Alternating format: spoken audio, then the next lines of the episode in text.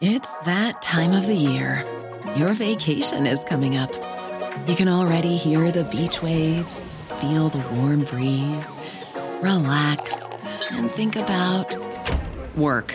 You really, really want it all to work out while you're away. Monday.com gives you and the team that peace of mind. When all work is on one platform and everyone's in sync, things just flow wherever you are. Tap the banner to go to Monday.com.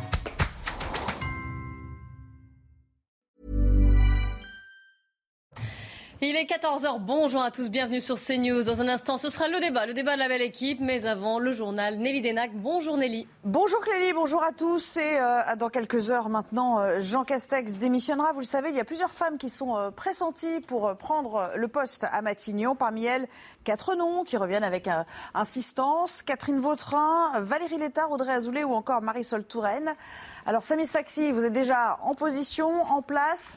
Est-ce qu'on aperçoit de la, de la fumée blanche au-dessus de vous?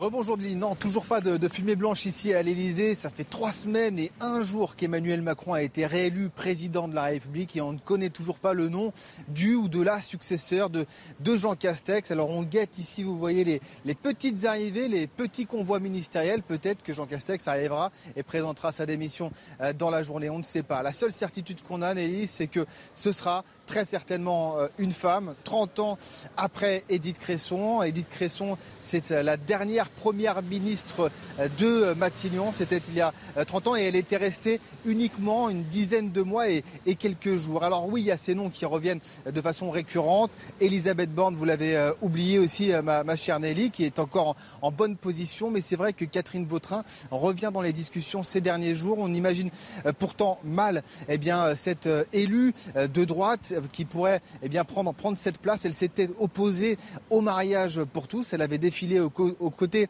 eh de la manif pour tous. Et on voit mal eh comment elle pourrait accéder à Matignon, tant ses idées sont contraires à celles prônées par Emmanuel Macron depuis maintenant 5 ans. Voilà pour en tout cas le, profil. Le timing, c'est le même. Sans doute euh, aujourd'hui, au plus tard euh, demain. En tout cas, ce qui est sûr, c'est que vous savez, Emmanuel Macron, eh c'est le maître des horloges et il le décidera quand il en aura envie. Alors, je l'ai oublié, effectivement, Elisabeth Borne. Mais au moins, ça prouve que vous m'écoutez. Et je vous promets que si c'est elle, euh, je vous dois un café. toujours, Nelly. Merci beaucoup, Samy. Avec plaisir.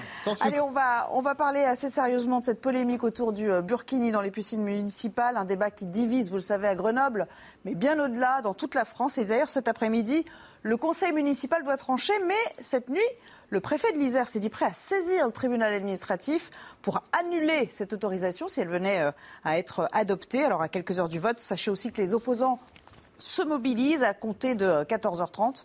Euh, c'est-à-dire d'ici quelques minutes. Bonjour Olivier Madinier, vous êtes euh, en direct de l'hôtel de ville de, Grenoble. Y a-t-il une, une forte mobilisation dans les rues? Est-ce qu'on sent quand même qu'il y a quelque chose qui est en train de se passer autour de cet événement?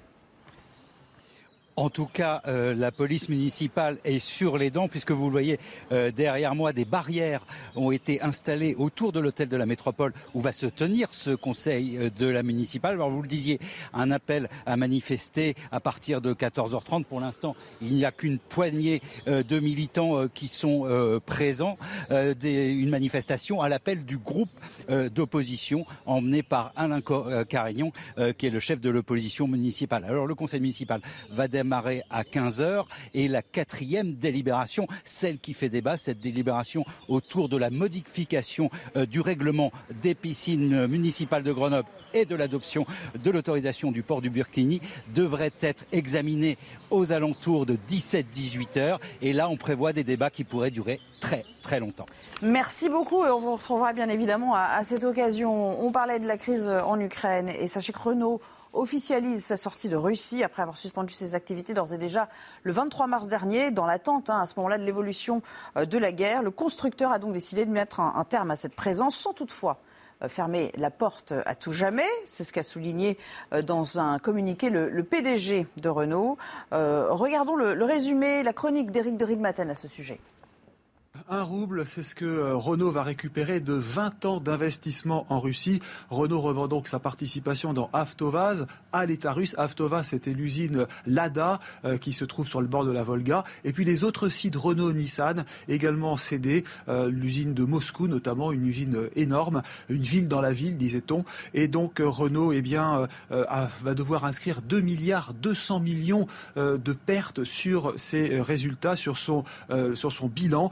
Renault joue bien sûr la prudence parce qu'une option a été mise pour éventuellement reprendre ses actifs dans les six ans qui viennent. Ça veut dire que le constructeur n'abandonne pas complètement la partie. Il faudra voir comment tout cela va évoluer. Maintenant, cette perte sèche va être inscrite dans les comptes. Je le précise, Renault en Russie, c'était une activité majeure. 500 000 voitures produites chaque année. C'était pour le constructeur le deuxième marché mondial en termes de ventes et de recettes avec 45 000 salariés. On dit aussi que euh, les Chinois seraient intéressés par la reprise de ces actifs parce que pour le moment, on ne sait pas ce que les Russes vont faire de ces usines. Et cette toute dernière information, les leftos en ont pris plein les yeux ce matin. Regardez ces images. Il était 5h29 exactement et vous pouviez donc à ce moment-là apercevoir ou, en tout cas vous rendre compte d'une éclipse totale. Et celle-là, eh bien, il ne fallait pas la rater puisque la prochaine est prévue pour 2029. C'est-à-dire que nous ne serons plus là. Au revoir, Clélie. Bah, euh, Nelly, 2029. Mais non, en tout cas, moi, je l'ai manqué, je l'ai raté. Euh, bon, bienvenue à tous. J'espère qu'on sera tous là en 2029. Hein, c'est ça la prochaine date, mais il n'y a pas de raison. Enfin, Nelly, voilà, on est histoire de faire un bon mot, voyons. Euh, bienvenue sur le plateau de la belle équipe avec aujourd'hui Gérard Leclerc, qui sera là en 2029 également. Jean Garrigue, pareil. Mais oui, et Yvan Rioufol, pareil. Soyez, soyez, les bienvenus tous les trois pour débattre de l'actualité. Au sommaire, aujourd'hui, nous allons reparler évidemment des conséquences de la guerre en Ukraine et de la Finlande et de la Suède qui s'apprêtent cas si c'est accepté, à adhérer euh, dans l'OTAN. Qu'est-ce que cela signifie? C'est la fin d'une époque quand même et un symbole fort. Comment Moscou réagit? On y reviendra. On reviendra également sur ces rumeurs pour le gouvernement et ce Premier ministre ou cette futur Premier ministre. On en reparlera. On reviendra évidemment sur la polémique du jour qui est celle du Burkini. Vous l'avez vu, Olivier Madinier aussi vous, l'a dit. Le conseil municipal de, Grenoble s'apprête à étudier cette possibilité d'autoriser le Burkini dans les piscines municipales. Tollé, polémique. On y reviendra. Mais avant cela, c'est quand même un soulagement. Le masque dans les transports, ça y est, fini. Ouf, on respire. Même si quand même la prudence est de mise, notamment de la part des épidémiologistes. Je ne sais pas si vous avez vu, euh, lu l'opinion aujourd'hui qui titre Le malheureux comme un épidémiologiste en France. Et pour cause, parce que beaucoup appellent quand même à la prudence. Alors vous, est-ce que vous l'avez déjà enlevé ce matin, le masque? Est-ce que vous allez l'enlever dans les transports? On vous a posé la question. Je suis à l'extérieur. Mais je vais le mettre quand je vais rentrer euh, dans le RER. Je le porte encore parce que je voulais voir euh, comment ça se passait, si les gens ne le portaient plus. Euh, et je travaille en pharmacie, donc je le dois encore le porter. Bah, c'est pour euh, me protéger, protéger les autres. C'est pas parce que c'est pas obligatoire que tout de suite, ça y est, il va y avoir du monde en plus dans les transports. Et porte de Versailles, on retrouve Sandra de Chambaud. Bonjour Sandra. Alors, est-ce que vous voyez encore beaucoup de masques ou est-ce que ça y est, il a été définitivement enlevé? C'est en cours, c'est en cours effectivement ici à la porte de Versailles. La plupart des usagers que nous avons rencontrés sont tout simplement soulagés de pouvoir faire tomber le masque. Même les touristes nous ont dit que c'était une bonne décision euh, du gouvernement à l'arrivée des beaux jours. Dans la matinée, les masques étaient quand même visibles sur les visages, mais en ce début d'après-midi, ils le sont très peu, très très peu, même je rajoute. Euh, ce sont en majorité les jeunes qui ne le portent plus et nous ont dit qu'il était devenu beaucoup trop contraignant pour eux, mais ils en ont quand même un à proximité. Ils nous ont dit qu'en cas d'affluence dans les transports, ou s'ils entendent quelqu'un tousser, ils remettront euh, directement euh, leur masque. Certains sont encore euh, mitigés, ils portent le masque mais sous le menton, prêts à le remettre en cas de besoin. Ceux qui le portent correctement le font par choix, par précaution et pour cause, vous le disiez tout à l'heure, les épidémiologistes le rappellent, l'épidémie est certes maîtrisée, mais elle est encore loin d'être terminée. Merci beaucoup Sandra avec les images de Loïc Tartat. Alors tour de table évidemment. Allez Yvan, je commence avec vous. Je sais que vous n'étiez pas un, fan de la première heure de ce masque.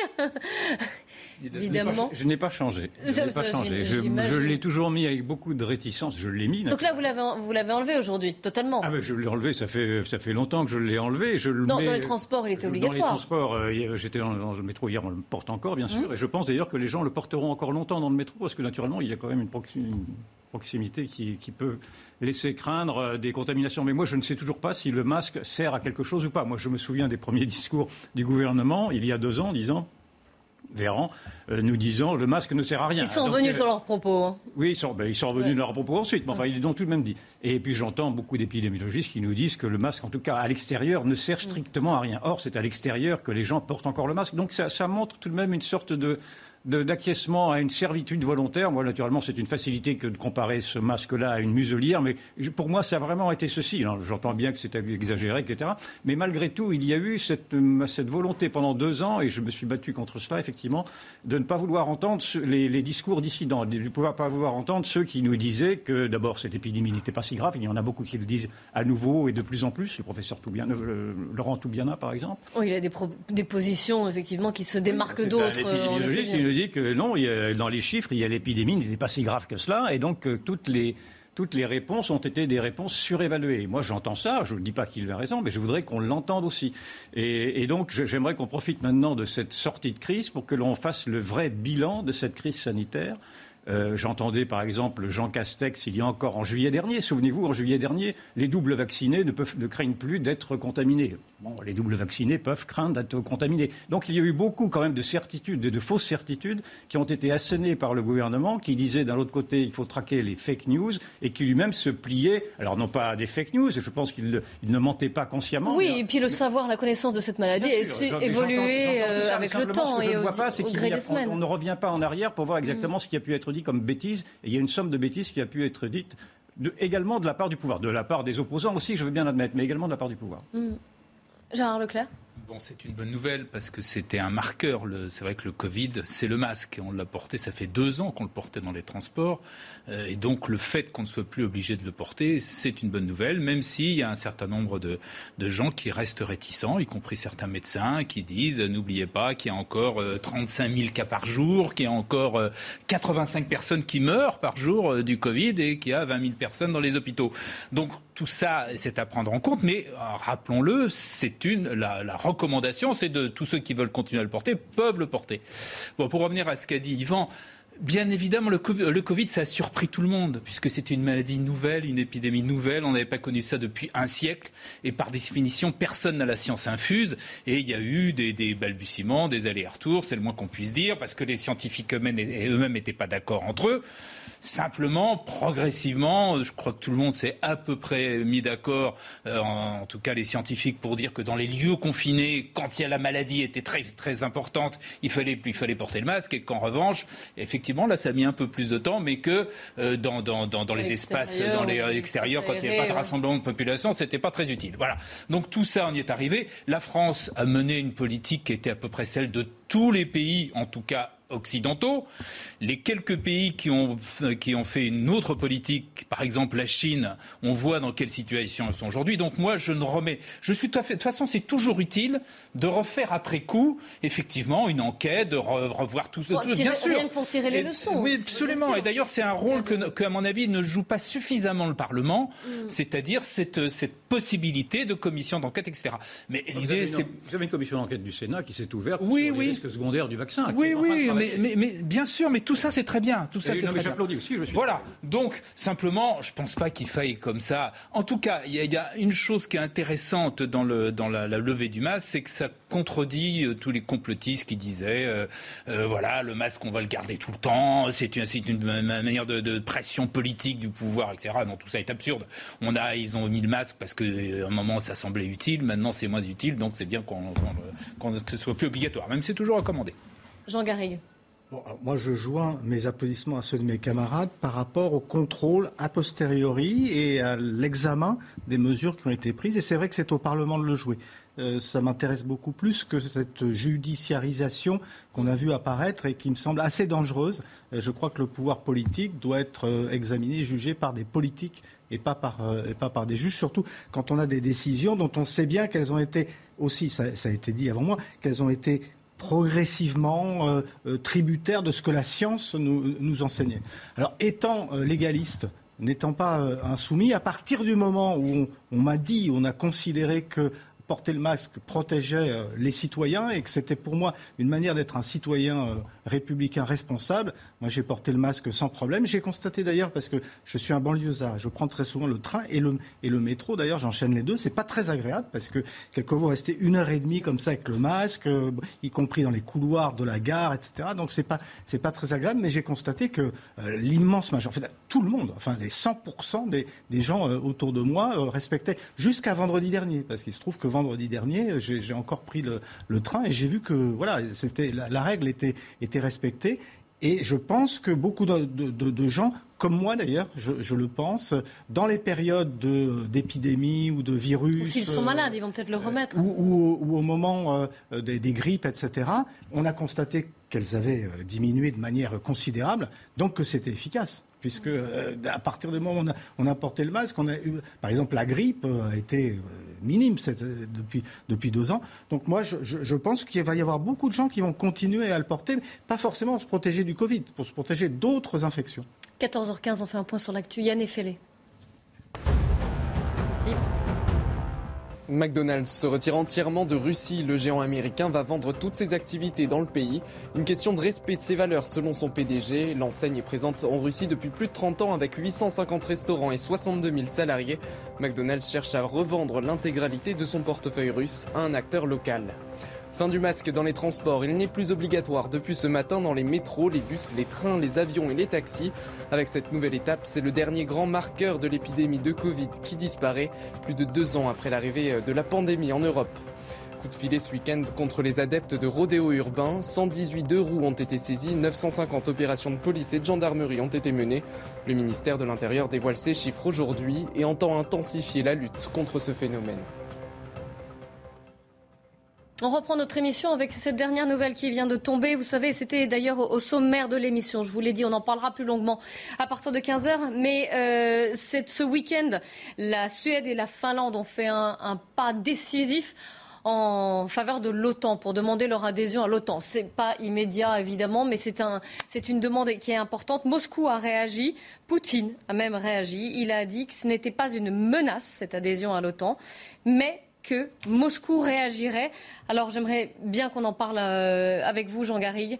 Déjà de cette, déclaration de, Vladimir Poutine, qui évidemment ne prend pas les choses à la légère. Il avait toujours dit que l'OTAN et cet élargissement de l'OTAN était pour lui une menace.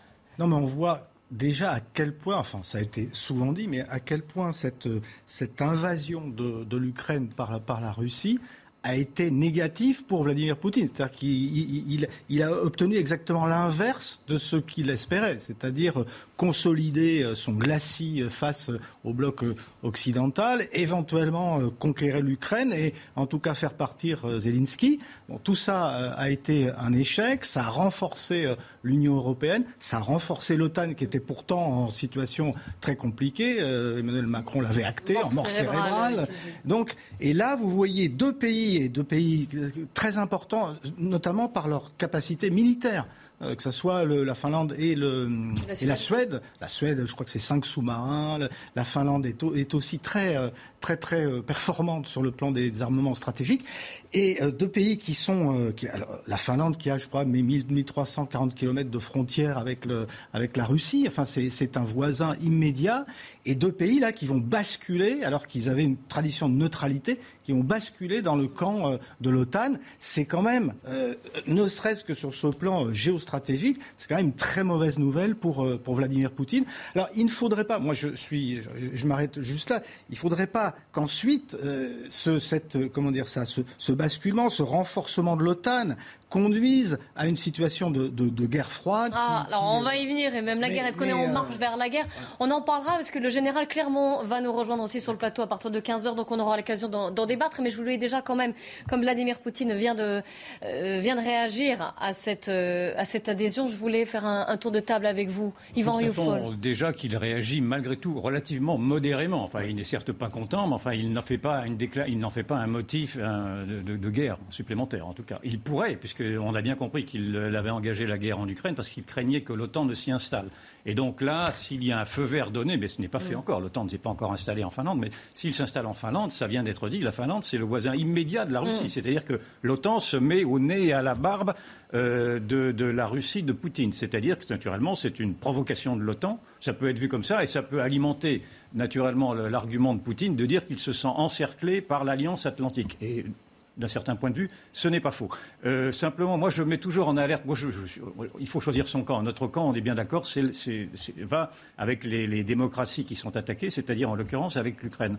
Et en même temps, je, je vois bien qu'il y a une posture va-t-en-guerre qui est assez commode de dire, dans le fond, nous n'allons pas répercuter, nous n'allons pas revivre l'esprit munichois qui avait fait en sorte que le, l'Occident s'était aplati devant euh, Hitler et ses, et, vues de, ses, vues de, conquête pour essayer de, de, mimer la même chose. Moi, je ne pense pas que Poutine soit comparable à Hitler. Je ne pense pas qu'il ait une vue de conquête à ce point dans, les autres pays limitrophes. Je veux, bien l'entendre quand il dit qu'il veut préserver son territoire et préserver sa sécurité. Et surtout, ce qui me, fait peur, c'est qu'il y a une sorte de surenchère permanente et que je ne vois pas de discours de désescalade. J'en ai vu un dans le lundi dernier, dans le discours de Poutine, où il n'a pas. Oui, lors du défilé du 9 mai. Il n'a pas poussé au feu, en tout cas, il n'a pas attisé la braise. Donc j'en ai, conclu qu'il ne cherchait pas, a priori, une désescalade, mais la désescalade, elle est là, euh, elle est à deux doigts, naturellement.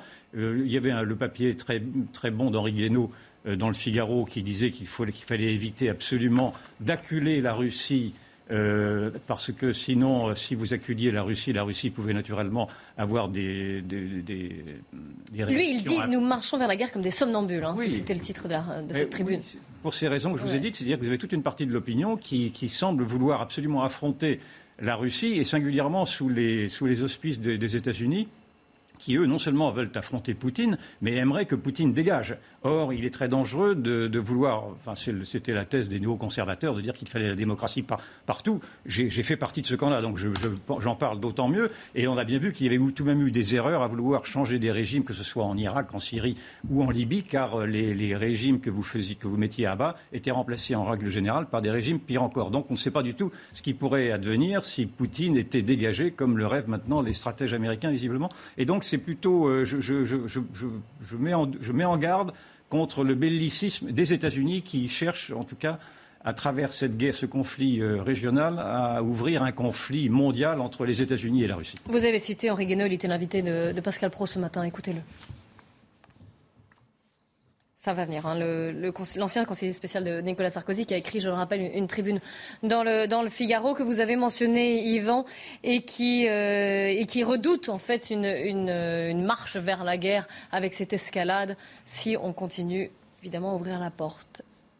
On va l'écouter. Marchons vers la guerre comme des somnambules, c'est-à-dire nous ne nous rendons pas compte, jour après jour, semaine après semaine, de l'engrenage dans lequel nous sommes pris et que nous, organisons nous-mêmes. Enfin, nous-mêmes, je parle collectivement, euh, les, pays, euh, les pays occidentaux, enfin, les États-Unis, les pays anglo-saxons et tous leurs, euh, alliés, notamment, européens. Voilà. Il y a quelque chose de fou à ne jamais tirer les leçons de l'histoire à croire que ce qui est arrivé dans le passé aux générations précédentes ne peut plus nous arriver. Gérard Leclerc. Oui, moi j'entends parler d'engrenage, j'entends parler de bellicisme, etc. Mais il faut revenir aux faits. Quels sont les faits? La Suède et la Finlande, ce sont deux démocraties. La Suède était neutre depuis plus de deux siècles, depuis 1814. La Finlande l'était, y compris pendant la deuxième la seconde guerre mondiale. La Finlande était le symbole justement des pays qui, au moment de la guerre froide, refusaient d'être dans un camp ou dans l'autre là, ces, pays font ce choix.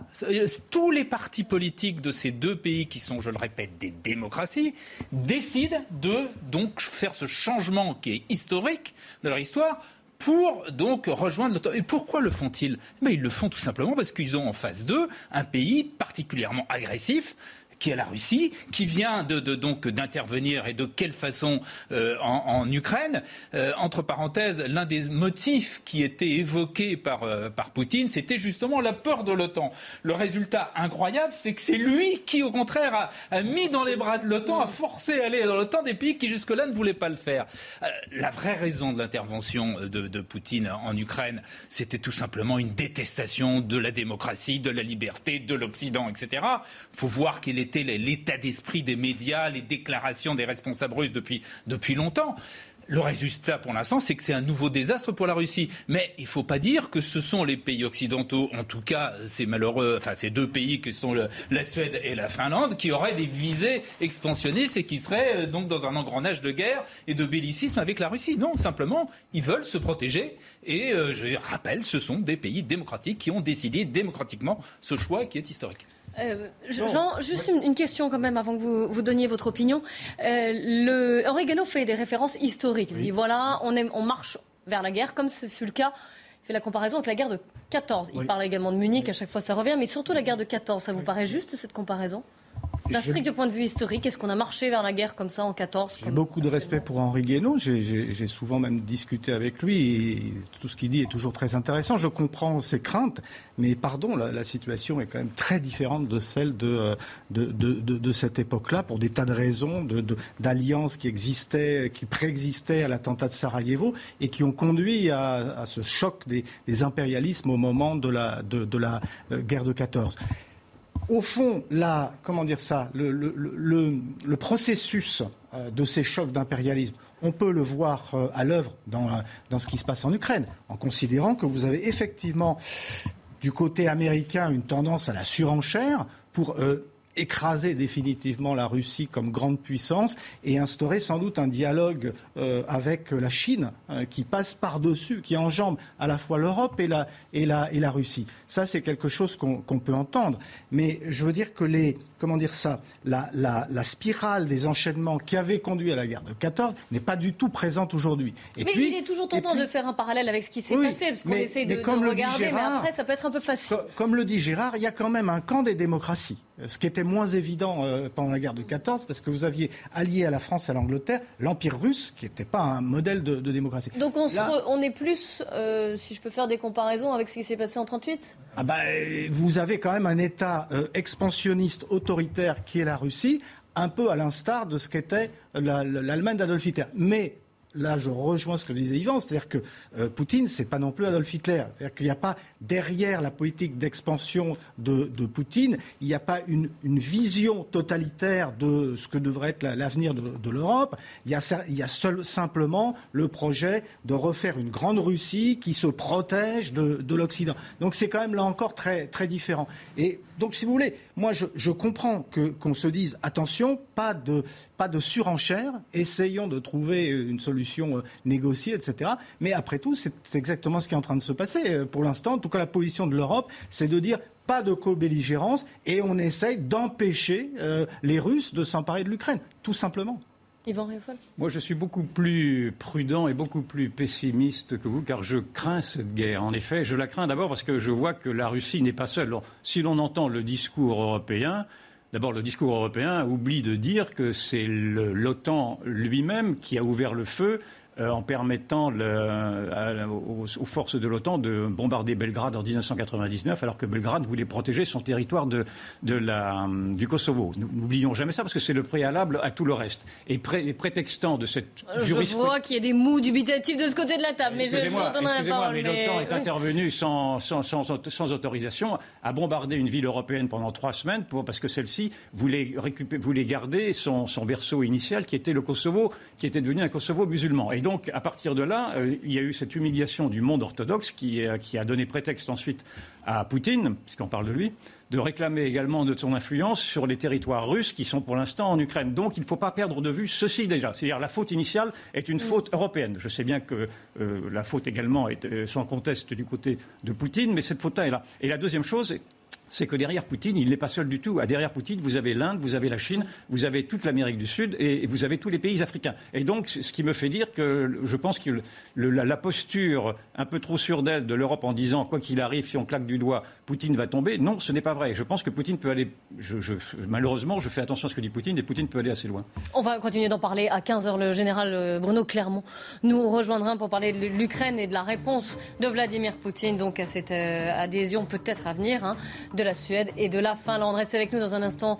On revient sur cette question. Faut-il autoriser ou non le port du Burkini dans les piscines municipales? La municipalité de Grenoble s'empare du sujet. Restez avec nous. À tout de suite. C'est News, il est 14h30. Bienvenue si vous nous rejoignez. Le point sur l'info, Yann Effelé.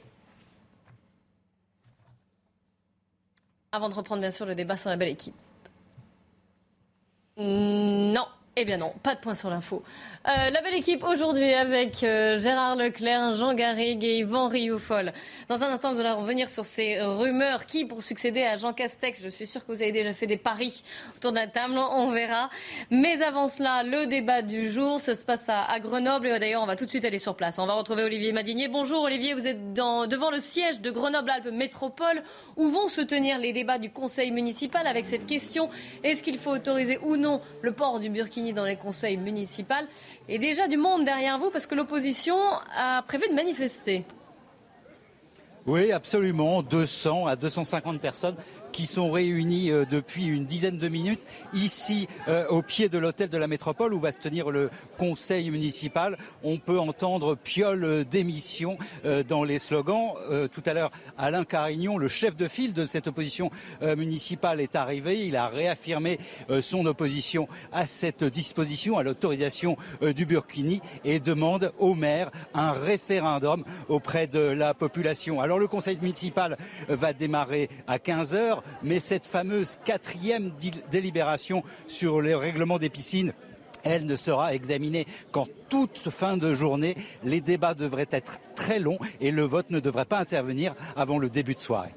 Merci Olivier Madinier avec Charles Baget. On va vous retrouver hein, tout au long de, l'après-midi pour suivre ces débats. Gérard Leclerc, c'est pas sûr que ça passe parce que même la, même la majorité est divisée sur cette question au sein du conseil municipal. Hein. Oui, ce qui, euh, ce qui est assez rare, parce qu'au sein même de la France insoumise, il y a une maire adjointe, enfin oui, une, adjointe au maire qui est, qui est contre.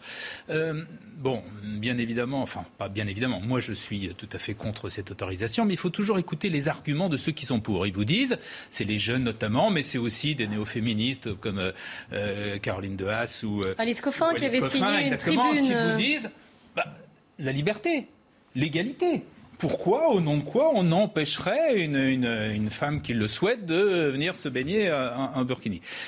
Écartons déjà, il y a quand même déjà un premier argument qui est tout simplement sanitaire. C'est-à-dire qu'on a empêché aux hommes de porter euh, des shorts en piscine, vous êtes obligé de mettre des slips de bain, et là, donc, ce serait quelqu'un qui viendrait tout habillé. C'est déjà un petit problème. Mais surtout, le problème essentiel, c'est pas celui-là. On sait très bien que le burkini est une arme politique. Il est défendu par des associations musulmanes.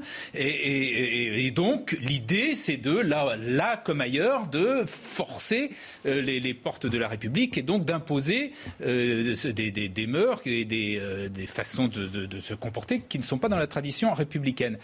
Moi, j'ai un seul argument.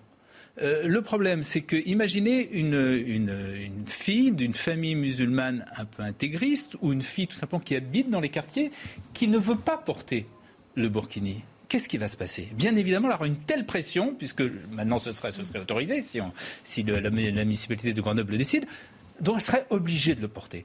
Et je dis simplement, au moment où en Afghanistan, on oblige les femmes de nouveau à se couvrir complètement, au moment, moi il se trouve que je suis allé une fois en Arabie Saoudite pour, euh, pour, pour couvrir la, deuxième guerre du Golfe, il y avait des piscines, euh, dans les, il faisait très chaud, les journalistes y allaient dans le pour que les femmes puissent se baigner, il y avait en permanence des journalistes qui faisaient le, qui faisaient le guet pour voir s'il n'y avait pas euh, des, des, des, policiers saoudiens qui venaient. Parce que les femmes n'avaient pas le droit de se baigner en maillot de bain. C'est ça la réalité. Et donc, je trouve invraisemblable que l'on réintroduise cette, ce qui est une discrimination, une discrimination dans l'autre sens, discrimination euh, pour, euh, face à, pour les libertés des femmes. Vous avez parlé d'Éric Piolle et des arguments qu'il avait pour proposer cette, oui, parce qu'il faut toujours écouter les arguments mais justement, écoutez-le.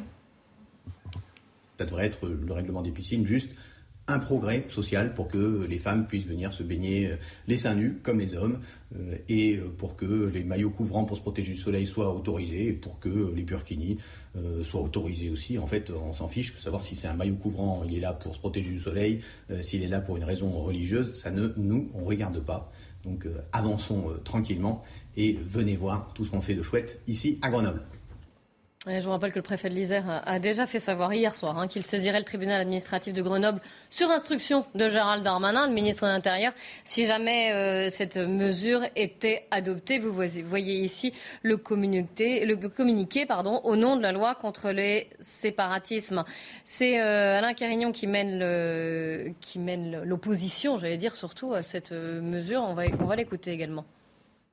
Aujourd'hui, Éric Piolle n'a pas la légitimité avec une petite partie de sa majorité, puisqu'elle n'est pas toute avec lui, il n'a pas la légitimité pour remettre en cause les valeurs fondamentales de Grenoble et de la République. C'est la raison pour laquelle nous lui demandons de retirer la délibération et s'il ne la retire pas, de consulter les Grenoblois. S'il est sûr de lui, s'il il pense qu'il a raison, alors qu'il défende sa position devant les Grenoblois en les consultant. Là, on a l'impression que c'est très grenoblois comme, euh, comme débat, mais ça pourrait faire tâche d'huile si jamais la mesure est adoptée aussi, ou c'est un, sens comme dans l'autre. Hein. C'est vrai que le burkini est autorisé dans des piscines, à Rennes, à Surgère, d'après ce que, ce que j'ai entendu. Mais je trouve qu'il faut avoir un certain culot et, euh, de la part d'Éric Piolle pour présenter comme une avancée sociale, ce qui en réalité, alors sur le plan du court terme, est une décision, est une provocation électoraliste, parce qu'il s'agit d'aller à la pêche à, un électeur, à des électeurs euh, communautaires. Hein, c'est très clair. Il y a les élections législatives qui, qui se. C'est un des, des pires. Enfin, c'est un des piliers. C'est un de ceux qui soutiennent les, le Nupes, là, le, NUP. Et, et donc, euh, il va à la pêche des, des, des électeurs musulmans, tout, tout, simplement. Enfin, de ceux. C'est ce que dénonce Alain Carignan. De ceux qui sont. Qui se, oui, oui mais, mais ou des musulmans qui se laisseraient euh, abuser par, par son, son argumentaire. Et sur le fond, mais ça, Gérard l'a bien expliqué, c'est tout sauf une avancée sociale. D'abord, c'est une provocation en faveur justement d'une application la plus rigoriste de, de, l'islam. C'est une provocation politique, en fait. Ceux, qui portent le, le, burkini, on le sait bien, euh, c'est né comme une provocation euh, politique. C'est pas du tout un acte euh, même de, je dirais, culturel ou de, ou de, de, comment dire ça, de présentation de ce que, de ce que sont peuvent être les, les convictions religieuses. C'est un acte politique soutenu par une association euh, à Grenoble, qui est une association politique proche du Enfin, c'est-à-dire de l'intégrisme euh, islamiste. Enfin, c'est un pélonasme de, de l'islamisme. Donc il y a tout ça derrière. Euh. Donc là, là, franchement, et alors évidemment sur le fond, présenter ça comme un acte de, liberté pour les femmes, alors que à la base, enfin, c'est ce que tous les féministes devraient, les féministes humanistes devraient considérer, c'est quand même un acte de discrimination envers, la femme. Il n'y a pas de raison que la femme dissimule son corps au regard de l'homme, si ce n'est dans des prescriptions d'ailleurs très contestées, très contestables de l'histoire de, l'islam. Bon, là, je ne reviens pas là-dessus parce que sinon il faut faire de l'exégèse des textes, des textes islamiques. Donc, moi, voilà, c'est à la fois une manœuvre, je répète, à mon sens, électoraliste, et c'est un mauvais coup porté à, la liberté des femmes. Yvan Écoutez, je me réjouis de voir que, en tout cas sur ce sujet-là, je suis d'accord avec mes deux camarades. je, pas, je, ne peux qu'applaudir à ce qu'ils ont dit. ça arrive, ça arrive. Oui, oui, ça, ben, arrive sur des sujets fondamentaux et c'est quand même essentiel. parce que, effectivement, le cynisme euh, scandaleux d'Éric Piolle de dire que c'est une avancée sociale, il, faut, il devrait dire ça à toutes ces femmes afghanes ou ces femmes euh, iraniennes ou ces femmes euh, musulmanes d'autres pays en règle générale qui manifestent parce qu'on leur impose ce voile. Et ce voile est un signe de soumission de la femme, c'est un signe de régression. Et c'est un signe de régression qui puise dans des versets du Coran qui traitent la femme moins que rien. Il suffit de le lire. Donc il faut aller à la source de ceci. Et moi j'ai un grand respect, une admiration folle pour toutes ces femmes qui précisément prennent des risques aujourd'hui en Afghanistan pour faire enlever cette burqa qu'on leur impose. Euh, moi, je prends très au sérieux cette, cette affaire-là. On pourrait, on pourrait dire, dans le fond, ça ne, ça ne concerne qu'une centaine de femmes pour l'instant. Moi, j'ai en souvenir l'affaire du, voile de Creil, où c'était deux jeunes filles dans, les fin des années 90 qui voulaient porter le voile à l'école et on disait oui, bon, ben, c'est un épiphénomène, tout ça, ça va, ça va passer. Jospin disait ça ne m'intéresse pas, etc. Souvenez-vous. Et on a vu que le voile ensuite euh, le phénomène du voile comme représentation politique d'un islam conquérant avait éclaté dans toutes les écoles. Il a fallu qu'il y ait une loi pour interdire le voile à l'école. Là, c'est un petit peu la même chose qui se profile avec euh, deux, influences, une influence sur la société et une influence sur la, sur la civilisation même. Une influence sur la société dans la mesure où ce, port la, du, Burkini se revendique d'une société multiculturelle, d'une société à l'anglo-saxonne, d'une société qui accepte le communautarisme. Et effectivement, les anglo-saxons, les Américains ne comprennent rien à, nos débats parce qu'ils disent oui, foutez la paix aux femmes, si elles veulent se mettre en Burkini, elles ont bien le droit. Or, ceci nous choque parce que nous sommes un pays encore d'assimilation. Et puis surtout, c'est un problème de civilisation dans la mesure où le voile n'est pas du tout, enfin, le voile ou le Burkini n'est pas, de mon point de vue, un signe qui pourrait, se qui pourrait être débattu sur le terrain de la laïcité, mais c'est encore une fois, c'est un signe de rupture, c'est un signe politique, c'est un signe de l'islam politique. L'islam, c'est une religion, c'est une affaire entendue, mais c'est aussi et c'est surtout un code politique. Et là, c'est le code politique qui s'installe, donc il faut voir, il faut réagir face à ce, burkini ou à ce voile, euh, ce voile islamique comme étant une revendication civilisationnelle, un acte de rupture,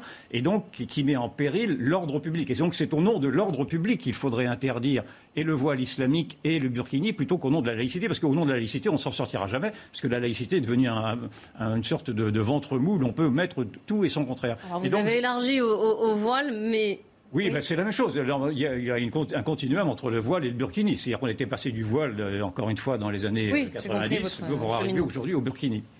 Mais juste une question, qu'est-ce que vous répondez aux arguments? Et vous les avez cités, par exemple, Caroline Dehas ou Alice Coffin, qui ont signé cette tribune, ces féministes. Et elles disent les femmes musulmanes ont autant leur place à la piscine que les autres citoyens. Et je cite, personne ne doit être stigmatisé jusque dans les bassins en raison de son choix de maillot. Bah, je réponds que les bras m'en tombent parce que c'est une mesure qui est totalement misogyne jusqu'à preuve du contraire. Mais ce sont des féministes, elles, elles, se, battent pour les femmes, hein, quand même. Ce sont des... Euh, on n'aura jamais demandé aux hommes de se couvrir complètement. C'est uniquement les femmes. Donc c'est une mesure qui ne concerne que les femmes. C'est ça qui me choque le, le, plus. C'est que de voir des féministes qui défendent quelque chose qui est quand même un, un marqueur évident de misogynie, c'est incroyable.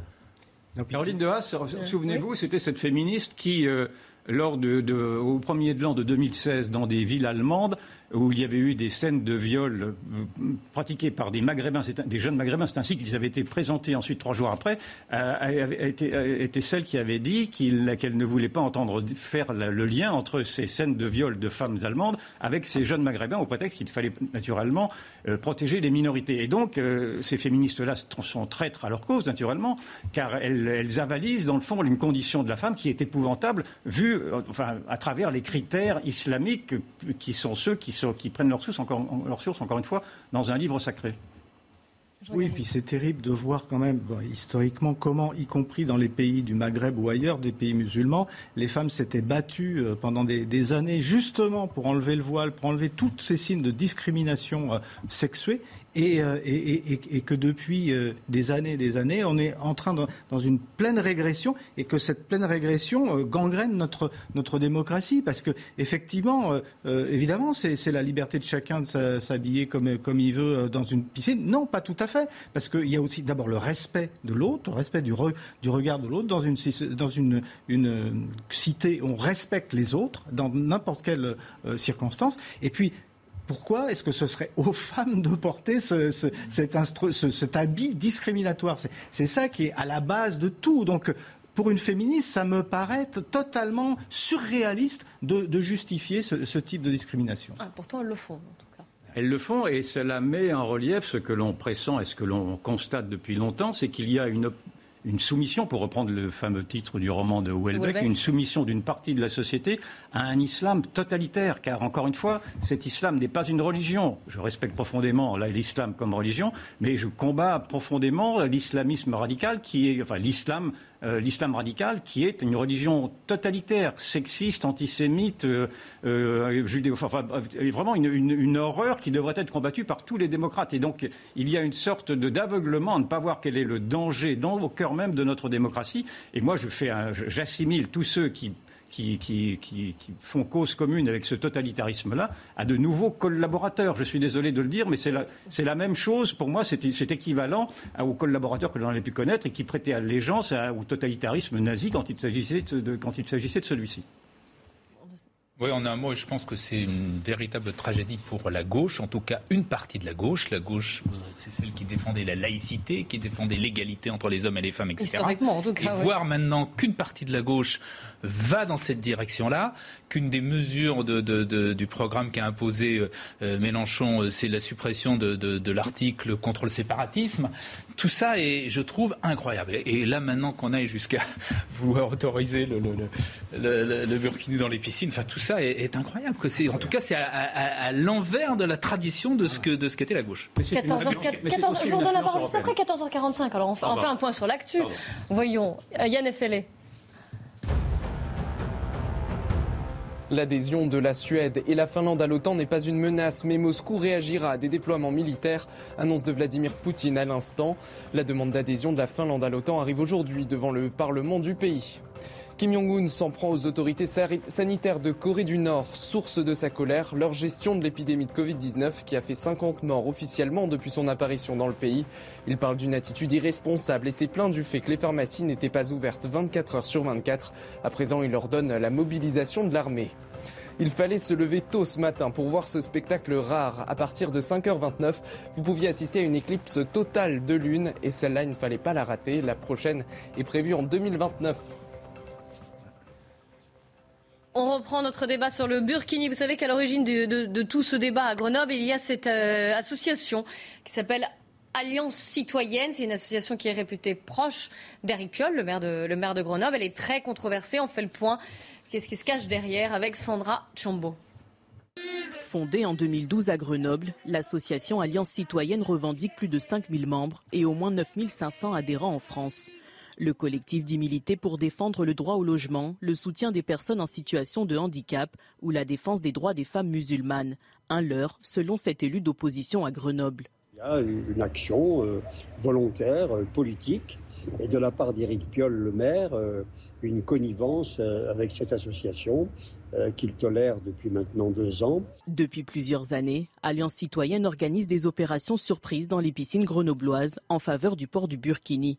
Elle appelle d'autres villes de France à reproduire l'initiative au nom du droit des femmes à l'émancipation. Mais toujours selon cet élu grenoblois, l'association dissimule ses réelles ambitions. C'est une association qui fait de l'entrisme euh, islamiste auprès de la mairie de Grenoble, comme le Parisien l'a révélé, à savoir euh, une présence dans le cabinet du maire, un fichage euh, sur des bases ethniques, euh, politiques et religieuses d'une partie de la population musulmane. L'association dénonce de son côté une diabolisation et s'est donné rendez-vous cet après-midi pour suivre en direct le vote du conseil municipal sur la question du Burkini. Yvan Rioufol.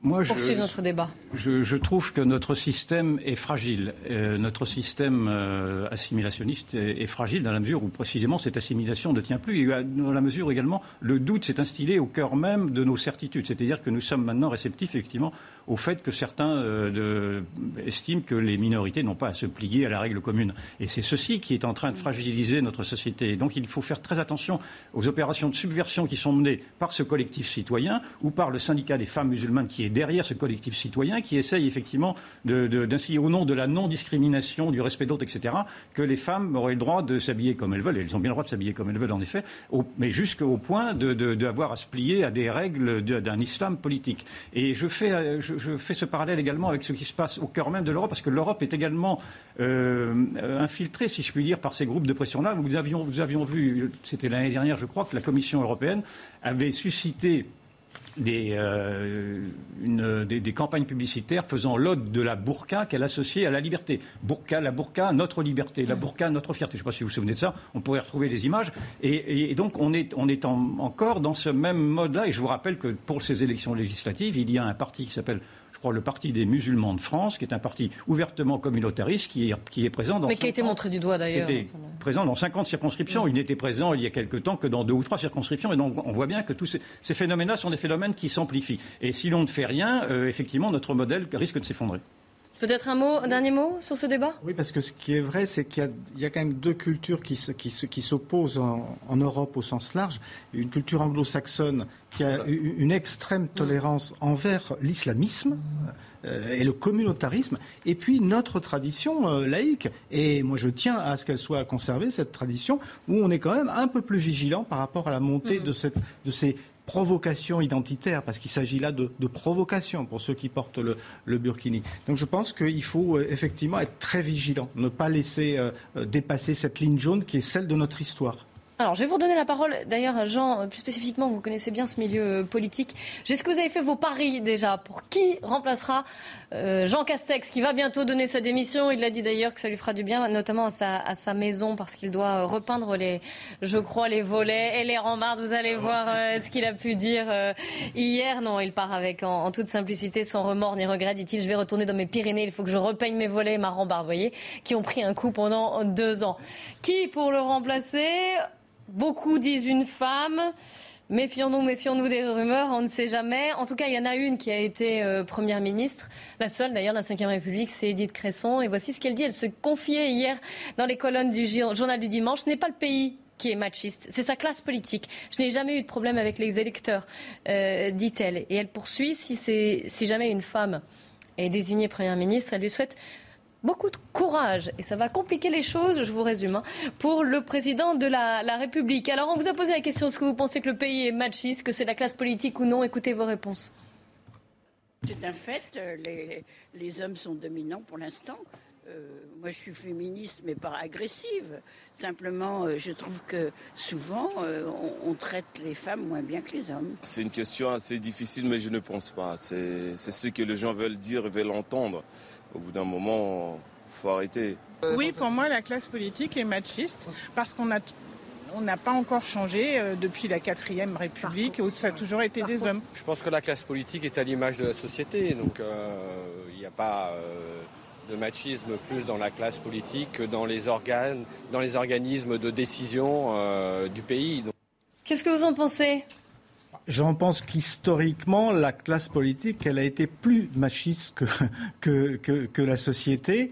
D'ailleurs, Edith Cresson, je, je, termine un livre là sur les, les, rapports entre Premier ministre et Président de la République sous la cinquième, je parle du général de Gaulle.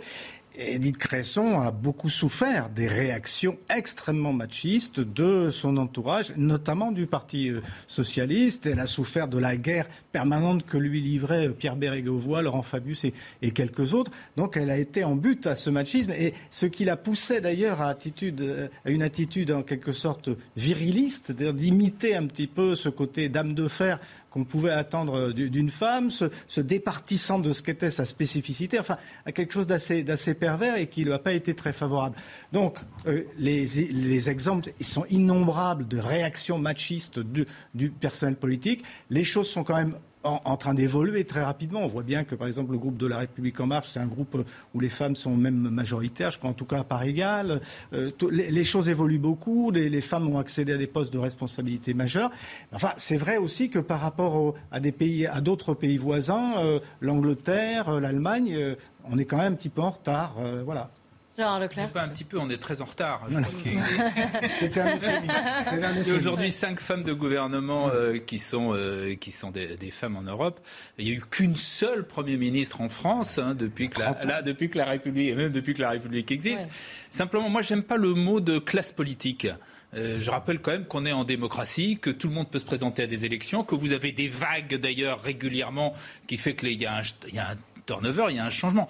Donc je crains que ce soit davantage le pays. Et ce qui va dans le sens de ce que je dis, c'est que regardez par exemple le monde économique, euh, il n'y a pas beaucoup de femmes qui sont euh, bah, dirigeantes de, au CAC 40. je crois qu'il y en avait une, je crois, à un moment. Hein. Je ne sais même plus si elle y est toujours d'ailleurs. Enfin, il y en avait une. Bon, donc je crains que ce soit davantage la société française. Mais oui, on a été, on a donné le droit de vote aux femmes bien après de très nombreux pays, y compris d'ailleurs des pays comme la Turquie, etc. Euh, on l'a dit depuis, donc, de, en tout cas sous la 5 qu'on pourrait même prendre la quatrième et même la troisième. Il n'y a eu qu'une seule fois une femme qui a été Premier ministre et ça n'a duré que moins d'un an. Donc oui, on a, on a un peu un problème de ce point de vue-là entre l'égalité dans l'égalité homme-femme en France. Voilà. Mais Bon, les choses sont en train de s'améliorer. On verra si c'est une première ministre qui est nommée. Donc Moi, dans, dans, ma jeunesse, des femmes ministres, il n'y en avait quasiment pas. Euh, Marie-Madeleine Diennet, je me rappelle, sous De Gaulle. Bon, enfin, c'était une exception. Bon, maintenant, il y a autant de, de, femmes ministres que tant mieux, tant mieux, mais on est encore un peu en retard. Yvan oui, il me semble que le, les femmes ont quand même gagné très largement leur combat. Alors peut-être pas au point, effectivement, d'avoir encore une place de Premier ministre. Ce serait très bien. Je serais ravi que ce soit une femme Premier ministre. Mais est-ce que c'est vraiment la priorité de savoir si c'est une femme ou un homme qui sera Premier ministre? Moi, je pense que la priorité pour ces genres de grandes fonctions, c'est de savoir euh, quelle politique sera, sera suivie et quelle sera l'envergure du personnage, qu'il soit homme ou femme. Franchement, cela m'indiffère un peu que ce soit un homme ou une femme. Moi, ce que je vois plutôt, c'est que pour l'instant, dans cette incertitude qui est celle du président de la République à ne pas vouloir choisir, c'est qu'il méprise la fonction du Premier ministre. Dans le fond, il est en train de nous dire que le Premier ministre, ça ne sert pas à grand-chose et que celui qu'il va choisir sera un peu à l'homme de l'ombre ou la femme de l'ombre, c'est-à-dire que lui-même sera sur, euh, sera sur son piédestal et dictera ses volontés. Pas la même grille de lecture de ce côté-ci de la table. Pas du tout d'accord. C'est pas regardez dans des pays euh, comme l'Allemagne, etc. Ils mettent plusieurs semaines, euh, plusieurs mois même pour constituer un gouvernement. Mais parce qu'il y a des alliances souvent pas, Oui, mais peu importe. Je préfère qu'ils prennent un peu son temps pour choisir un bon premier ministre et surtout de bons ministres derrière. En plus, il faut rappeler que maintenant il faut vérifier la, la, la haute autorité pour la transparence qui doit vérifier chaque acte. Que ça prenne 15 jours, euh, voire 3 semaines, ça ne me gêne pas, franchement. Bon, on verra. tout de même, parce que d'après ce que l'on sait de il y a eu deux femmes qui ont récusé qui ont refusé les propositions. Apparemment, ce qu'on dit. Oui, l'une des deux, c'est pas évident. Hein. Oui, oui c'est ce qu'on dit. ce, sont, des postes. S'il vous plaît, oh, mais s'il vous plaît, soyons allants. Il, oh, il y a le journal de 15 heures. Ah, N'oubliez pas, on se retrouve après. On, reparlera de la guerre en Ukraine, de la réaction de Vladimir Poutine à l'annonce de la demande d'adhésion de la Finlande et de la Suède. Va-t-on vers une, marche de vers la guerre sans le dire? Nous en reparlerons. C'est bien avec nous sur CNews. Soyez les bienvenus si vous nous rejoignez sur CNews. Dans un instant, ce sera le débat de la belle équipe qui reprendra. Mais avant cela, le journal de 15h qui est signé Nelly Denac. Bonjour Clélie, bonjour à tous. Et à la une, bien sûr, cette polémique autour du port du Burkini dans les piscines municipales de Grenoble et qui divise jusqu'au sein de la euh, majorité euh, municipale. Des manifestations ont débuté cet après-midi alors que le conseil municipal doit trancher euh, aujourd'hui. Alain Carignon, le principal opposant à Éric Piolle, s'est exprimé sur ce sujet à l'occasion de cette contestation. Tout à l'heure, on va l'écouter. Aujourd'hui, Éric Piolle n'a pas la légitimité avec une petite partie de sa majorité, puisque elle n'est pas toute avec lui, il n'a pas la légitimité pour remettre en cause les valeurs fondamentale de Grenoble et de la République. C'est la raison pour laquelle nous lui demandons de retirer la délibération et s'il ne la retire pas, de consulter les Grenoblois. S'il est sûr de lui, s'il il pense qu'il a raison, alors qu'il défende sa position devant les Grenoblois en les consultant. À une également la fin du masque dans les transports en commun. Euh, il n'est plus obligatoire dans les bus, métros, trains et avions depuis ce matin. Cela fait deux ans qu'il euh, nous était euh, imposé. Alors, allez-vous néanmoins continuer à le porter de votre propre chef? Écoutez. Bonne nouvelle, comme ça j'ai pas à y penser quand je sors de chez moi et puis c'est plus pratique. Bah, le port du masque, c'est bien de l'avoir, de l'enlever en extérieur mais je pense que euh, dans les transports, euh, il faut quand même le mettre parce qu'on est quand même collés les uns après les autres, contre les autres. Et euh, c'est vrai que hier, on a pris le métro et c'est vraiment. On est serrés comme des sardines et c'est vrai qu'il vaut mieux avoir le masque, hein, franchement. Et je reprends le tram et je me dis, tiens, je n'ai pas à chercher mon masque, etc. On a un sentiment de liberté qui, qui revient. Ça fait vraiment plaisir. Enfin, sachez que quelques centaines de foyers sont toujours privés d'électricité alors qu'il est dans le Calvados. Conséquence de la foudre qui s'est abattue cette nuit euh, dans la localité de Troarn. Regardez ces images. La foudre qui a même occasionné des, départs de feu hein, dans le, courant de la nuit. Voilà pour l'essentiel. C'est à vous, Clélie, pour la suite du débat. Merci, Nelly. La belle équipe qui reprend donc avec aujourd'hui Jean Garrigue, Gérard Leclerc. Yvan Rioufol et le général Bruno Clermont qui nous fait le, plaisir et l'honneur de, nous rejoindre parce que notre thème pour cette dernière partie d'émission, évidemment, ça va être euh, l'Ukraine. Il y a à la fois ce qui se passe sur, le terrain et cette guerre, et puis ces demandes d'adhésion. Elles sont historiques, on, en a déjà parlé. Euh, l'adhésion de ces demandes d'adhésion, en tout cas de la Finlande, de la Suède, qui veulent rejoindre l'OTAN, qui veulent regagner les, les membres de l'Alliance Atlantique. C'est tout à fait significatif, d'autant plus en tout cas pour la Finlande, puisqu'il y a 1300 km de frontière avec la Russie. Vladimir Poutine a réagi. Il a dit que justement qu'il réagirait, que ce n'était en aucun cas une menace, mais qu'il réagirait. On va faire le point avec Thibault Marcheteau. Hier midi, le président finlandais convoque la presse et fait cette annonce. Nous avons conjointement décidé que la Finlande allait demander à devenir membre de l'OTAN. C'est un jour historique. Une nouvelle ère s'ouvre. Une déclaration saluée par le secrétaire général de l'OTAN et par le chef de la diplomatie américaine, Anthony Blinken. Nous soutenons la candidature de la Suède et de la Finlande s'ils souhaitent rejoindre l'OTAN. Nous respectons leur choix de décider de leur futur et de leur sécurité.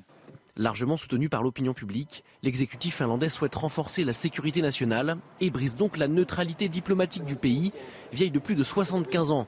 Si la Finlande ne s'est jamais engagée dans un conflit depuis la Seconde Guerre mondiale, elle possède néanmoins une armée moderne avec une réserve de plus d'un million d'hommes, tous formés au combat. Alors, Vladimir Poutine dit que cela entraînerait une réponse, et puis il n'est pas le seul à avoir fait une déclaration. Le vice-ministre russe des Affaires étrangères Sergei Ryabkov, qui elle dit que ces candidatures constituaient une grave erreur, je cite, dont les conséquences auront une portée considérable. Il s'est fait plus menaçant. Hein. Pour nous, il est clair que la sécurité de la Suède et de la Finlande ne sortira pas renforcée par cette décision, a-t-il martelé. Il a relevé que le niveau de tension militaire allait augmenter. Alors, général, je euh, me tourne vers vous, on vous pose la question est-ce que c'est les prémices d'une escalade? On savait que cette alliance atlantique, l'OTAN aux portes de la Russie, c'était un des prétextes utilisés par Vladimir Poutine pour envahir l'Ukraine. Je crois qu'il y a une phrase importante, puisque le président Poutine a déclaré que finalement ce n'était pas une menace. C'est quand même une concession un, peu, un peu surprenante, alors qu'effectivement, il y a eu des déclarations euh, beaucoup plus guerrières de ses, euh, de son vice-premier conseillers, de son vice-premier ministre. Donc en fait, il ne faut pas, faut pas oublier que c'est Poutine le chef euh, en, Russie. Donc c'est ce, ce, que dit Poutine qui compte beaucoup plus que tous les autres. Donc vous êtes plutôt rassurant là? Moi, je suis plutôt rassurant. Je crois que je crois que euh, l'intégration de, la Finlande et de la Suède, euh, aucun des deux pays ne, le fait de, gaieté de cœur. Je pense qu'ils étaient très contents de leur statut de neutralité euh, de deux siècles pour la Suède et 80 ans pour, la Finlande. Ça permet au pays de se développer correctement. Ils avaient une position particulière. Tout le monde était content de la Suède et de la Finlande. Donc ils le font vraiment parce qu'ils ont le sentiment qu'il y a des menaces de sécurité à la frontière compte tenu des, intentions, de la stratégie euh, du président Poutine euh, vis-à-vis de l'Ukraine. Donc c'est plutôt une réponse technique, c'est une réponse, euh, ils se mettent sous la protection des Américains. Il faut bien comprendre qu'ils se mettent sous la protection des Américains. Les Américains, ils offrent deux protections. Ils offrent la protection de l'article 5, la défense collective. Si jamais ils sont attaqués, bah, tout le monde va les aider à se défendre. Alors, pas en tant que candidat, hein, par contre. Alors, pas en tant que candidat. On reviendra sur le statut de candidat et la période de transition qui est un peu délicate pour eux. Mais après, ils veulent bénéficier du parapluie nucléaire américain. Euh, puisqu'en phase 2, ils ont malgré tout, même si la, Russie est en difficulté sur le terrain à des forces conventionnelles qui ne sont pas ce qu'on imaginait, elle reste la première puissance nucléaire du monde. Donc je pense que ça, a joué. C'est vraiment un réflexe de sécurité qui les fait sortir de cette confortable situation de neutralité dans laquelle ils étaient. Donc c'est un événement euh, majeur. Je pense, dernier point, le fait que le président finlandais et téléphoné au président Poutine, je crois que c'était dimanche, hein, euh, c'est lui qui a pris le téléphone pour l'appeler, et pour dire à Poutine, et pour dire à Poutine euh, bah, écoute, on rejoint l'Alliance Atlantique, euh, parce qu'on a constaté qu'il y, y, avait des problèmes de sécurité, donc, mais on veut garder, il a rajouté, on veut garder de bonnes relations avec la Russie. Est-ce que c'est possible ou pas Oui, c'est ce que j'allais vous poser comme question. Il a pris son téléphone pour faire ça, et ça me paraît une, bonne attitude pour un dirigeant responsable. Et alors qu'on parle, ça, vient de tomber, c'est officiel, hein, la Suède demande son adhésion à l'OTAN. Voilà, on savait que ça allait venir pour la Suède. Hein. Il y a, eu, un vrai débat interne qui a pris du temps. Mm. La, Finlande, la, la, Suède, c'est quand même deux siècles qui sont remis en cause de neutralité. Yvan Rioufol je crois que l'on assiste là à au moins trois échecs de Vladimir Poutine. D'abord un échec militaire, parce qu'on a bien vu que son offensive, qui était une offensive qui se voulait claire, est une offensive qui n'arrive, qui n'arrive pas naturellement à atteindre ses buts de guerre. Le deuxième échec est d'avoir ressuscité, ou en tout cas suscité un nouvel État, l'État-nation de l'Ukraine, alors qu'il pensait que cette Ukraine pouvait être rayée de la carte et qu'en tout cas cette Ukraine ne constituait pas une nation en elle-même. Là, il y a une fierté nationale qui est hmm. applaudie même par tous ceux qui, en général, ne trouvent insupportable d'entendre parler de fierté nationale. Il y a un paradoxe assez amusant de mon point de vue. Et puis le troisième échec, mais il avait été dit tout à l'heure, c'est qu'en effet, cela a suscité une adhésion encore euh, plus grande de l'OTAN, une réhabilitation dans le fond de l'OTAN de la part de pays qui en étaient, qui voulaient s'en écarter. Je parle de la Suède et de la Finlande, avec tout de même ce risque, et c'est là, c'est là où je mets un bémol, c'est que cette guerre ne devienne une guerre entre les États-Unis et la Russie, euh, entre les États-Unis à travers cette alliance atlantique qui est une alliance américaine et les États-Unis. J'aimerais dans l'idéal, qu'il y ait un OTAN européen. Et pour l'instant, on ne voit pas d'OTAN européen. D'ailleurs, si vous regardez bien, on ne voit pas d'Europe non plus là-dedans. C'est-à-dire une, une, Europe de la défense, en tout cas. Oui, euh... en tout cas, une Europe solidaire pour un certain nombre de grandes questions, et singulièrement pour ces questions-là, naturellement. Quand, nous sommes, quand les démocraties on, on... libérales sont attaquées, on aimerait que l'Europe soit au premier plan. Or, c'est malgré tout encore les États-Unis qui tirent les ficelles. On voit ici une carte, c'est assez intéressant toujours, de, on se rend mmh. mieux compte des choses avec une carte. Euh, des pays membres de l'OTAN en tout cas pour ce qui concerne euh, l'Europe euh, occidentale. Et vous voyez donc la Suède et la Finlande qui n'en étaient pas et qui ont pourtant des, frontières communes avec la Russie. Oui, il faut comprendre l'inquiétude et même le, traumatisme de, la Suède et de la Finlande, qui sont donc euh, tout proches de la Russie. Ce qui s'est passé en Ukraine, c'est quand même incroyable. C'est une agression. Ça paraît quand même d'un autre temps, d'un pays. Maintenant, euh, on, dit que, enfin, non seulement on dit, mais on craint, on redoute euh, que Poutine veuille faire la même chose en Moldavie, sur la Transnistrie, c'est-à-dire qu'une partie, elle aussi, où il y a des minorités russes. J'ai des pays comme la Suède et la Finlande, c'est normal qu'ils se posent la question. Et donc, il faut le redire, ce sont des pays démocratiques, ça se fait avec l'aval de tous les partis politiques, ça met fin effectivement, comme l'a dit le général, à une très longue tradition, deux siècles en Suède.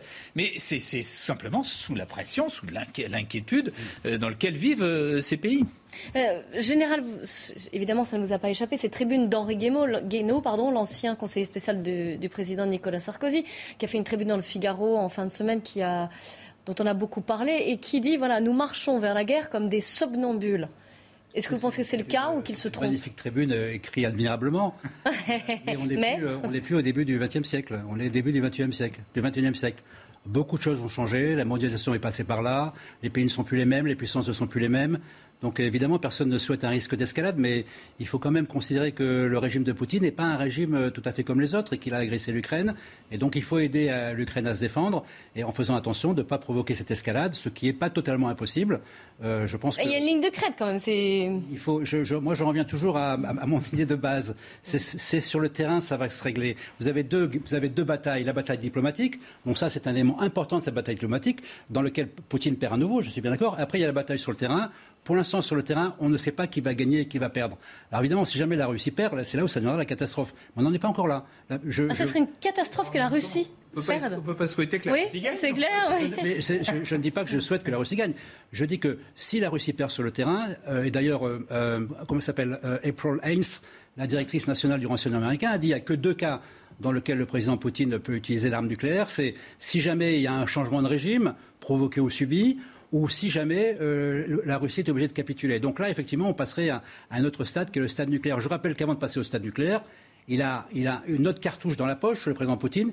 Il a la loi martiale, la mobilisation générale, et passer la, Russie en, situation de, guerre. Donc il y a encore de la marge, si vous voulez, entre une escalade et, le catastrophisme tel qu'il est décrit euh, par Henri Guénaud dans un texte euh, très, beau à lire, et, et je trouve qu'il ne correspond pas à la réalité géopolitique d'aujourd'hui. Jean Garrigue. Je suis heureux que le, le général me rejoigne pour, sur cette appréciation que de tout à l'heure. Oui, les, les circonstances ne sont pas du tout les mêmes qu'avant la, la Première Guerre mondiale, même si euh, les risques d'escalade peuvent exister. Euh, L'enchaînement le, n'est pas, du tout, n'est pas du tout le même. Et puis, euh, l'adversaire aussi n'est pas le même. Euh, on, se, on, se, rapproche plus des États totalitaires qui ont conduit à la, à la Seconde Guerre mondiale.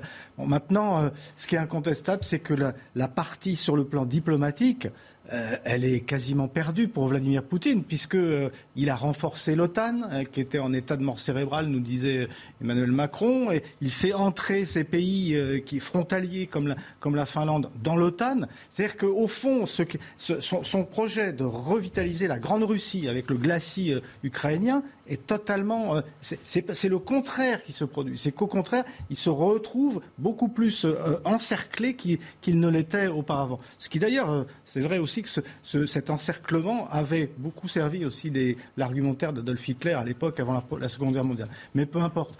Euh, qui, cette situation-là, c'est exactement le contraire de ce qu'avait voulu Vladimir Poutine. Reste effectivement le, dénouement militaire des, choses et, ensuite le règlement diplomatique de cette éventuelle défaite et de, je dis de cette éventuelle défaite. Parce que là aussi, c'est là aussi qu'il faudra veiller à ce que comment dire ça, empêcher une escalade. Parce que parce qu'on sait bien que c'est très souvent le règlement des conflits qui en engendre d'autres. Donc là, là, il faudra, je pense, être beaucoup plus prudent. Moi, je constate pour l'instant, malheureusement, que l'on ne sort pas de cette logique de l'escalade continuelle. Dans ce, dans ce hum, papier que vous avez cité d'Henri Guénaud, il citait comme très bon exemple celui de la guerre froide, où il remarquait que la guerre froide n'avait jamais été au bout, du bout parce que les, partenaires de l'époque se respectaient et savaient très bien qu'il ne fallait pas humilier l'adversaire à un tel point que l'adversaire aurait à se rédire. Or, pour l'instant, j'ai le sentiment que ce que cherche le camp occidental, c'est avant tout à humilier le camp russe au point même de vouloir envisager, ça a été dit par un, diplomate euh, américain, que, Poutine euh, quitte le pouvoir afin d'être mis par, un homme lige des États-Unis ou quelque chose de ce genre-là. Et je trouve que là, en effet, euh, acculé à, une défaite, comme vous l'avez dit, mon général, je pense qu'on peut, on peut craindre une, opération de, une opération de survie qui serait l'utilisation d'une arme nucléaire. Je réfute le terme d'escalade. La, responsabilité, elle est du côté de Poutine. Les Occidentaux ne sont pas, sont pas responsables. Euh, là où, effectivement, il y a deux choses où je pense qu'il D'une part, il faut garder un lien, un fil avec Poutine. C'est vrai qu'à un moment ou un autre, il va falloir discuter avec la Russie. Donc ça, c'est vrai. Il faut essayer de garder. Mais euh, et, deuxièmement, il faut dire que, hélas, c'est, la, crise ukrainienne est un, est un désastre. d'abord pour les Ukrainiens, bien évidemment, mais également pour l'ensemble de, de, de, de, la planète, dans la mesure où on voit déjà les conséquences économiques qui vont être lourdes euh, en termes de croissance, en termes de, pouvoir d'achat, et puis surtout euh, le retour de la menace nucléaire d'ailleurs, qui est quand même, qui, qui est quand même inquiétant. Mais euh, hélas, la responsabilité, soulignons-le, elle est du côté de Poutine, c'est pas les Occidentaux. On est bien d'accord avec tout le monde dit la même chose, mais convenez bah avec. oui, mais parce qu'escalade, ça veut dire que c'est des deux côtés. Oui, oui c'est des deux côtés. Parce que je, la grande absente pour l'instant, c'est de mon point de vue d'observateur, c'est qu'il n'y a pas de diplomatie. Enfin, en tout cas, il n'y a pas de diplomatie à la hauteur. Et l'on voit bien que la France, par exemple, le président de la République se fait filmer dans son bureau en disant Allô, allô, Vladimir, etc. Qu'est-ce que vous voulez faire Eh bien, justement. Alors, on va donner la parole au, général, puisque l'émission va bientôt se terminer, et j'aimerais que, j'aimerais que ce soit lui qui ait le, mot de la fin. Alors la diplomatie, il y en a malgré tout. Hein. Vous savez, c'est un, iceberg. Hein. Il y a la partie qu'on voit et la partie qu'on ne voit pas. Il y a beaucoup de discussions, je pense, entre les Européens et les Américains sur la stratégie globale. Ça me paraît aussi mm. important que. Oui, au-delà de la communication, il y a aussi des choses. Au-delà de la communication, il y a des choses qu'on ne sait pas et heureusement qu'il se passe des choses. Donc je pense que la, la diplomatie fonctionne, mais le problème, c'est que c'est le temps des canons.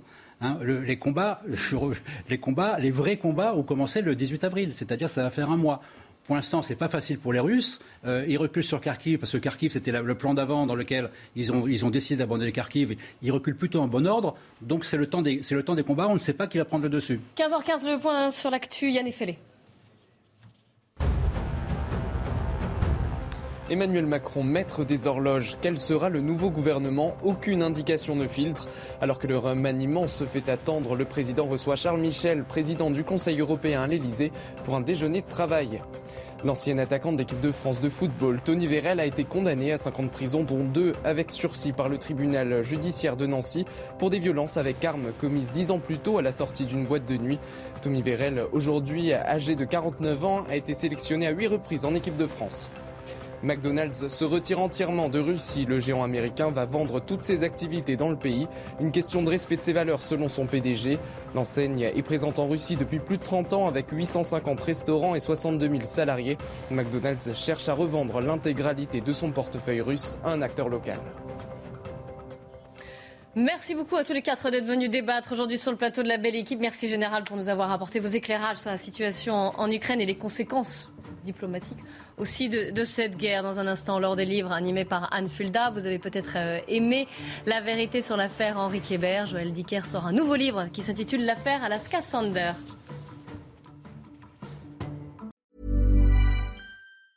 Planning for your next trip? Elevate your travel style with Quince. Quince has all the jet setting essentials you'll want for your next getaway, like European linen, premium luggage options, buttery soft Italian leather bags, and so much more and is all priced at 50 to 80% less than similar brands. Plus, Quince only works with factories that use safe and ethical manufacturing practices. Pack your bags with high-quality essentials you'll be wearing for vacations to come with Quince. Go to quince.com/pack for free shipping and 365-day returns.